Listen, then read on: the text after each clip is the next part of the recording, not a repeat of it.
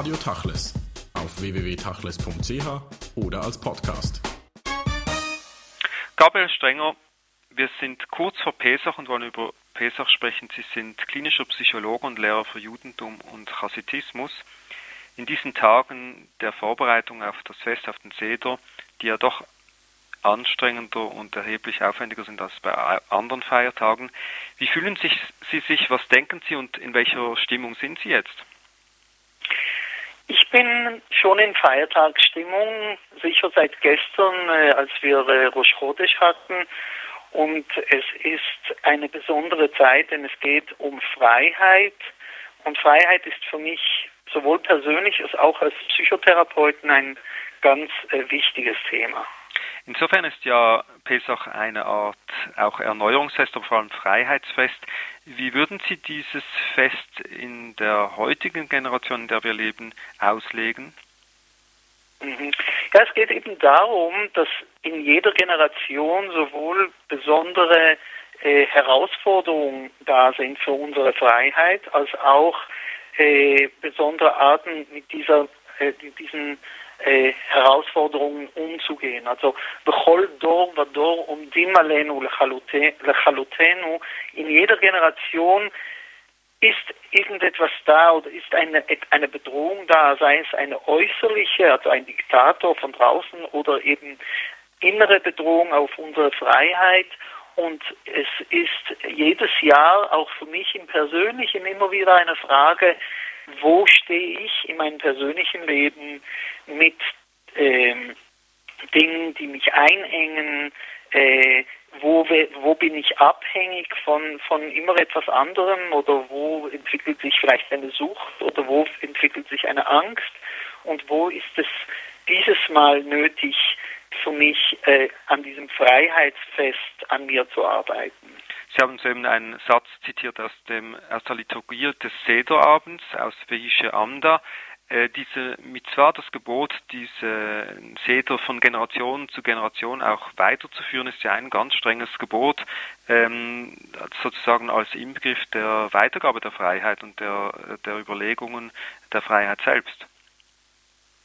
Ja, richtig. Und ich persönlich bin sehr, sehr stolz drauf, muss ich sagen, dass, also ich als Jude jetzt, dass das Gründungsmythos des Judentums ein Mythos der Befreiung ist. Weil jedes Volk hat ja und jede Kultur hat ein, ein Gründungsmythos wie Romulus und Remus und, äh, und so weiter. Und dass das bei uns die Frage ist, wie wir wurden zum jüdischen Volk dann, als wir es geschafft haben, uns auf den Geist, auf den göttlichen Geist zu besinnen und die Versklavung zu verlassen. Das ist wirklich vielleicht das große Thema des Judentums und in der Tat eine große Mitzvah, das von Generation zu Generation weiterzugeben. Wir haben den Text erwähnt und auch die Tatsache, dass er am Seder gesungen wird. Ähm, wollen wir doch mal reinhören in eine Aufnahme, die Sie ausgewählt haben. Vielleicht können Sie kurz etwas dazu sagen.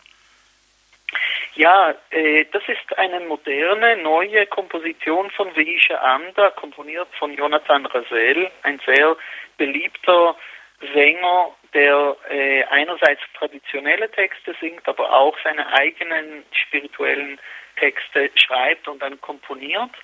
Und es ist ein Lied, das, das äh, oder es ist eine Komposition, die es uns ermöglicht, das Vehisha Amda äh, anders zu hören, als wir es gewohnt waren. Nämlich nicht nur als Dank an Gott, dass er uns äh, vor den äh, bösen Versklavern von den Diktatoren befreit hat, auch das, aber eben auch als Ausdruck für diese innere Sehnsucht und Freude, wenn wir es schaffen,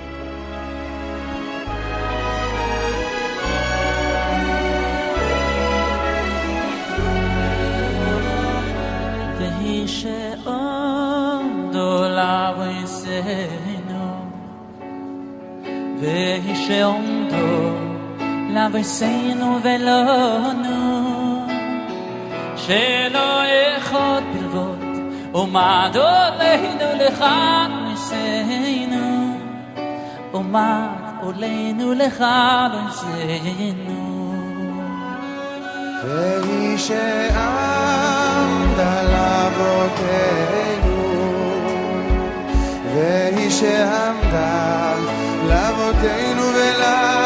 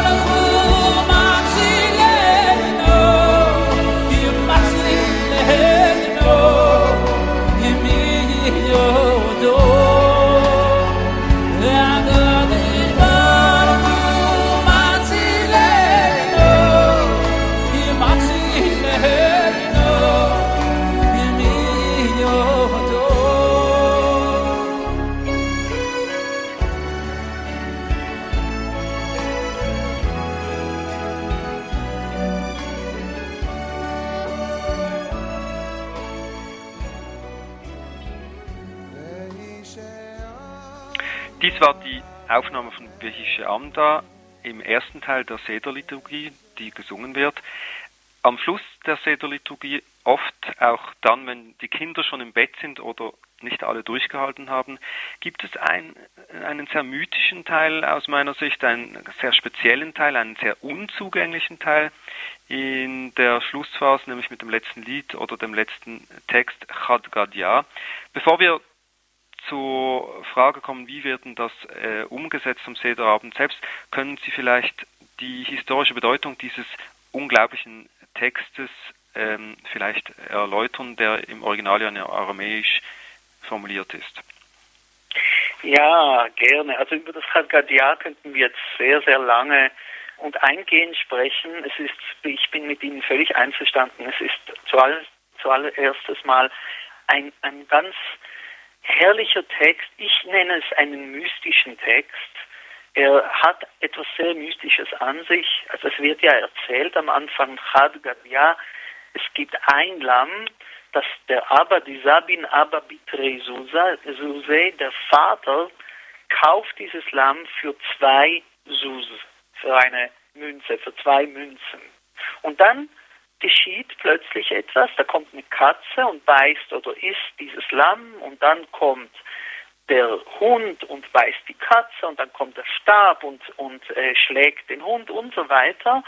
Und das sind zehn Stufen. Ja, und die zehn ist natürlich kein Zufall. Wir alle kennen ja die zehn von den zehn Schöpfungsworten, mit denen laut biblischen Bericht Gott die Welt in die Existenz gerufen hat oder in der Kabbalah die zehn Sephirot. Es ist, wir spüren da schon diese zehn Stufen einer Entwicklung, die aus einer Einheit beginnt, von einer Einheit, nämlich das eine Lamm, aber dann kommt gleich die Zweiheit, nämlich der Vater, das ist Gott, ja, der bringt dieses Lamm, also diese Seele oder dieses Innere, dieses, diese innere Wahrheit, die von diesem Lamm symbolisiert wird, er kauft es oder er wirbt es, können wir sagen, für zwei Münzen. Da kommt schon die zwei und es kommt schon mal das Materielle. Ja, die Münze, da, da ist schon ein Übergang von diesem ursprünglichen, also dieser ursprünglichen spirituellen Einheit zu einer Zweiheit. Und dann beginnt eine ganz, ein ganzer Entwicklungsprozess, vielleicht kann man auch sagen Evolution, wo ein, eines das andere verletzt oder, oder, oder beißt und es ist eine ganze Kette von Entwicklungen, die von der ursprünglichen Quelle wegführt, aber es wird uns immer in jeder Strophe wird immer zu wird immer zum Ursprung zurückerzählt. Ja, also es kommt der Stab, aber dieser Stab, der, der, der schlägt den Hund, der die Katze gebissen hat, der, die das Lamm ge, gegessen hat. Und dieses Lamm hat doch dieser Vater damals gekauft, und zwar Chad Gadia, Chad Gadia, das eine Lamm. Das heißt, wir bringen uns immer wieder in Erinnerung, dass obwohl die Entwicklung oder die Evolution uns einerseits immer weiter wegführt vom Ursprung, ist doch der Ursprung, nämlich diese Seele, diese reine Neshama, die ist eigentlich da bis sie ganz am Schluss, wenn Gott den Tod wegrafft, dann äh, ganz am Schluss äh, wird wieder diese Neshama in ihrer ursprünglichen Reinheit da sein. Und bevor wir über den Text selber noch weitersprechen und auch die Rezeption, wollen wir reinhören in eine Aufnahme von Moishe Euscher, eine historische Aufnahme, die eigentlich sehr gut zeigt, wie äh, vielfältig wie aber auch kulturell geprägt dieses Lied immer wieder auch in der Interpretation ist. Hier Moishe Euscher.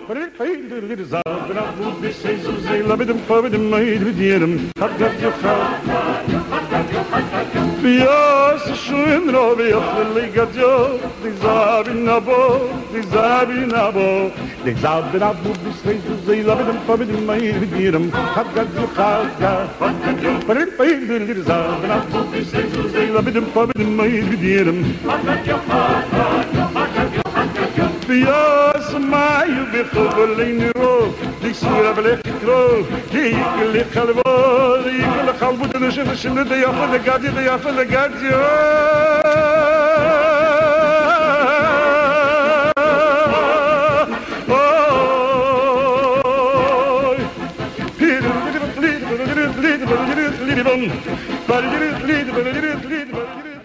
Wenn man diesen Text hört und wenn man jetzt diesen gesungenen Text hört, hört man eigentlich auch die Fröhlichkeit des Abends, eine Art und Weise äh, der Interpretation, die gerade auch immer in, wieder in den sphardischen Melodien vorkommt. Pesach und dieser, dieses Freiheitsfest der Seder und das Ritual eigentlich als ganz fröhliche Geschichte, natürlich auch im Zusammenhang mit der Idee, Kinder am Tisch zu halten. Aber diese Aufnahme, die wir jetzt gehört haben, ist typisch irgendwie. Ja, also ich finde, ich, ich habe diese Aufnahme empfohlen, weil sie auf ganz besondere Art das Spielerische auch zum Ausdruck bringt. Ja, er, er spielt, man spürt, wie der Chazan hier mit diesem Chor diesen Text äh, spielerisch vorbringen und sagen, das Leben ist doch eigentlich ein Spiel. Dieses ganze Durcheinander oder diese ganze Kette von Entwicklungen, das ist eine, vom göttlichen Standpunkt her, ist das wie ein Spiel, und wir wissen auch gar noch nicht genau, wohin dieses Spiel führt, aber wir wissen, der Vater ist da. Und dieses Vertrauen in den Vater, also dass da doch der Geist irgendwie in all dem waltet, lässt uns eben auch fröhlich sein. Ich würde es, es ist nicht ein ausgelassenes Fest, das wäre jetzt eher Purim, aber es ist eine innere Freude da am Pesach, wo wirklich die ganze Familie äh, dabei äh, teilnimmt das auf jeden Fall und, und dieses Lied von, von Chad Gadia ist, ist insofern ein sehr, sehr gutes Beispiel für diese besondere Atmosphäre. Das Fest selbst ist ja vor allem auch ein Fest der Hoffnung. Ähm, es beschreibt ja die Zeit der Gefangenschaft oder kurz nach der Gefangenschaft oder der Bedrohung oder Unterdrückung. Es ist eine Hoffnung auf die messianische Erlösung und wahrscheinlich nicht zufällig ist Chad Gadia am Schluss äh, dieses ähm, Sederabends in dem ja das Lamm an und für sich auch auf der Sederplatte sehr im Zentrum steht. Was hat es denn damit auf sich? Mhm. Ja, es ist klar, dass im Chadgat Jahr das Lamm äh, wiederkommt, weil es ja von Anfang an geht es um das Pesach-Lamm, das Pesach-Opfer eigentlich, mit dem äh, auch in der Pesach-Geschichte in der Tora das Ganze beginnt. Das Pesach-Lamm ist, wie ich gesagt habe, einerseits Symbol für das Zarte, für das äh, äh, Innere, für, für, für, für vielleicht auch die Neshama, unseren Geist. Aber andererseits kann das Lamm auch vergöttlicht werden oder zum Götzendienst werden. Und so war es ja in Ägypten. Also für die Ägypter war das Lamm und überhaupt die Tiere etwas Heiliges. Und dann sollten es eben die Israeliten opfern. Und als sie dieses Lamm geopfert haben und so quasi gezeigt haben, sie haben nicht Angst, diesen Götzen, diesen Götzen der Ägypter äh, zu opfern, da haben sie eigentlich gezeigt, dass sie bereit sind, eine innere Bereitschaft haben, äh, sich gegen die Unterdrücker aufzulehnen und auch eine richtige, eine gesunde Beziehung zu diesem Land zu finden. Also es nicht zu vergöttlichen, aber es zu pflegen als etwas, als Symbol der Innerlichkeit. Mit dem Bereich der Innerlichkeit haben ja auch die zehn Plagen zu tun, die in der Pesach-Liturgie vorkommen, in der Geschichte erzählt werden und im Zentrum auch des Seders stehen. Ähm, da gibt es vielfältige Interpretationen, aber vielleicht können Sie uns erklären, wo denn Sinn und Zweck dieses vielleicht doch auf den ersten Blick schwer zu verstehenden Elementes der zehn Plagen ist, also dieses Gottes, der eigentlich die Menschen versucht ähm, äh, mit, mit Plagen im Zaume zu halten. Ja, also ich will es nicht verbergen, dass ich persönlich viele Jahre lang mit diesem Bild der zehn Plagen eigentlich ein Problem hatte. Denn ich habe nie so richtig verstehen können, warum, also okay, dieser Gott der ist jetzt allmächtig und er, der, der schlägt die Ägypter nochmals und nochmals, bis die einfach klein beigeben. Aber ich sehe nicht so ganz, was das eigentlich für eine, für eine spirituelle Entwicklung sein soll. Und ich habe dann eher durch die chassidische äh, äh, Interpretation und nicht zuletzt auch dank dem herrlichen Pessach-Buch von Friedrich Weinreb eine andere äh, Approach äh, zu den Plagen äh, auch für mich entwickeln können. Und zwar wirklich, dass die Plagen eigentlich etwas sind, ähm, was dem Menschen geschieht, wenn er stecken geblieben ist. Also dieser Paro, der nicht fähig ist, den Hebräer in sich, in Ägypten oder in sich selber herauszulassen. Also er will die Entwicklung nicht zulassen, er bleibt in einer alten Ordnung stecken, sei es in der Mensch als Symbol jetzt für den Menschen, der in seiner eigenen Entwicklung keine Erneuerung zulässt, oder sei es als Symbol für eine Gesellschaft, die an veralteten Wirtschaftsmodellen und äh, veralteten ethischen äh, Werten äh, mit denen stecken bleibt und nicht fähig ist zu sehen, okay, wir müssen jetzt etwas ändern. Und was dann geschieht, und das ist wirklich das Schöne, glaube ich, an diesem Bild, ist, dass etwas von innen her anfängt zu spinnen. Es, es gerät, es, es, die Ordnung wird langsam graduell zerstört. Es, es erscheint Blut im Wasser, die Frösche, die, die, äh, die Beulen, die Krankheiten. Es ist die Natur selbst, die uns zeigt, manchmal unser Körper oder manchmal äh, die Umwelt. Es ist die Natur, die zeigt, dass der Mensch auf dem Holzweg ist. Sie selbst leben in Jerusalem und äh, sprechen jetzt auch aus Jerusalem. Im Zentrum des Seder selbst ist ja die Hoffnung auf ein nächstes Jahr in Jerusalem. Ähm, welcher Teil des Sederabends ist denn für Sie der speziellste Teil? Och, das ist jetzt schwierig. Für mich ist der ganze Seder eigentlich ein großes Erlebnis. Ich sehe es auch wirklich als eine, eine Entwicklung, diese 15 Stufen von Kadesh, Urchatz, Karpas und so weiter. Äh, jede Stufe hat ihre besondere Bedeutung, aber vielleicht, wenn Sie mich jetzt so fragen, dann denke ich, dass einer dieser Entwicklungen zu tun hat mit dem Zerbrechen der Einheit und dann, und dann am Ende die Heilwerdung. Und zwar das Zerbrechen der Einheit, das Zerbrechen der Einheit, das beschreibt auch Friedrich Weinreb in seinem Buch sehr schön, das haben wir im Jachatz, also als ziemlich am Anfang am Seder, die mittlere Matzah in zwei zerbrochen wird und dann verschwindet der größere Teil dieser zwei Teile. Also die Hälfte oder etwas über der Hälfte dieser Matzah verschwindet. Es gibt da verschiedene Minhagim, Riten. Manchmal sind es die Kinder, die es verstecken, manchmal ist es der Vater, der es versteckt. Wichtig ist, es ist Zafun, wie es da nachher heißt. Es ist verborgen. Das heißt, etwas in uns zerbricht. Und das ist natürlich Symbol auch für dieses herrliche kabbalistische Bild der Shevirata Kelim, der Zerbrechen der Gefäße. Etwas zerbricht schon ganz am Anfang der Existenz, sei es im persönlichen Bereich, also in unserem persönlichen äh, Existenz, sei es äh, im, wenn der Kosmos erschaffen wird. Und dieser Bruch ist eigentlich der Grund, warum das Leben kein Schleck ist. Also warum auch viel Leid und Schmerz da ist, das ist ja das Symbol des Maror. Und das Schöne an der ganzen Entwicklung ist, dass am Ende dieses Verborgene wieder gefunden wird, am Ende des Seders, und zwar in der Form des Afikomans. Und dann ist diese Matzah, dieses Symbol, ist dieses Symbol wieder ganz heil, also was wir auch Tikkun nennen. Diese Heilung ist am Ende des Prozesses da und das, diesen Prozess des Heilens machen wir jedes Jahr am Pesach wieder und wieder.